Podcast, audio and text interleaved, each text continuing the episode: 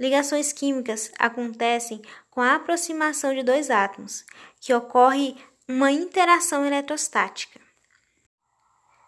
gerando é, as ligações químicas.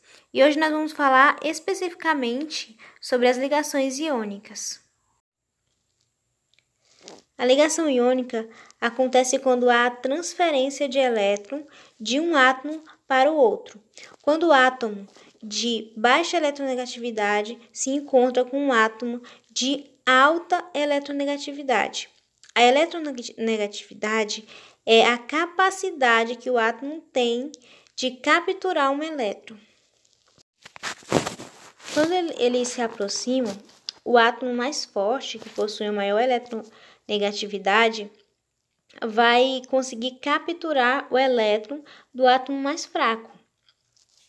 Isso vai gerar uma, um, um, um, um excesso de elétron é, no átomo mais forte e ele vai ficar mais negativo por causa disso. E o átomo mais fraco vai ficar mais positivo pela falta do elétron. Então, por isso, é, o átomo mais fraco vai ser chamado de cátion. E o, e o, e o átomo mais forte, mais eletronegativo, vai ser chamado de ânion. E aí, é, porque um fica mais positivo, digamos assim, o outro mais negativo, vai ocorrer uma atração entre eles. E é essa atração que mantém esses dois átomos ligados um ao outro. Podemos citar o exemplo do cloreto de sódio. O Na é um, um ametal, então ele possui uma, uma eletronegatividade baixa.